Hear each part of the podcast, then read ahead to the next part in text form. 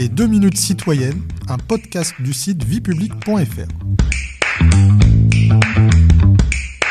Bonjour à tous, je suis Bertrand de la rédaction du site viepublic.fr et je vais vous présenter l'espace Schengen. Car, comme de nombreux Européens, vous en avez peut-être entendu parler. Régulièrement évoqués par les médias, ces contours sont pourtant souvent méconnus, voire confondus avec le territoire de l'Union européenne. Alors, c'est quoi l'espace Schengen? Eh bien, il s'agit en fait d'un espace de libre circulation des personnes. Cela implique que tout individu, une fois entré dans l'un des pays Schengen, peut franchir les frontières des autres pays qui en font partie sans subir de contrôle. Et puisque les contrôles aux frontières intérieures sont abolis, les contrôles aux frontières extérieures sont, eux, renforcés. Cette mission de contrôle est confiée à l'Agence européenne de garde-frontières et de garde-côtes, dénommée Frontex. Alors, combien de pays compte l'espace Schengen? Aujourd'hui, il compte 26 États. Parmi eux, 22 des 27 États membres de l'Union européenne en sont membres. Attention donc, l'espace Schengen ne recouvre pas l'ensemble du territoire de l'UE.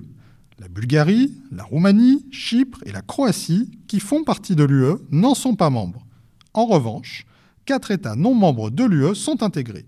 La Norvège, l'Islande, la Suisse et le Liechtenstein. Comme vous l'avez peut-être vous-même remarqué lors de la crise sanitaire, la libre circulation au sein de l'espace Schengen peut être limitée en cas de circonstances exceptionnelles. Un État peut ainsi rétablir les contrôles en cas d'atteinte à l'ordre public, à la sécurité nationale ou dans le cas d'un manquement grave d'un État à ses obligations de contrôle aux frontières extérieures. Mais au fait, savez-vous pourquoi cet espace de libre circulation des personnes porte le nom de Schengen? Eh bien, Schengen est le nom d'une petite ville du Luxembourg où l'accord a été conclu en 1985.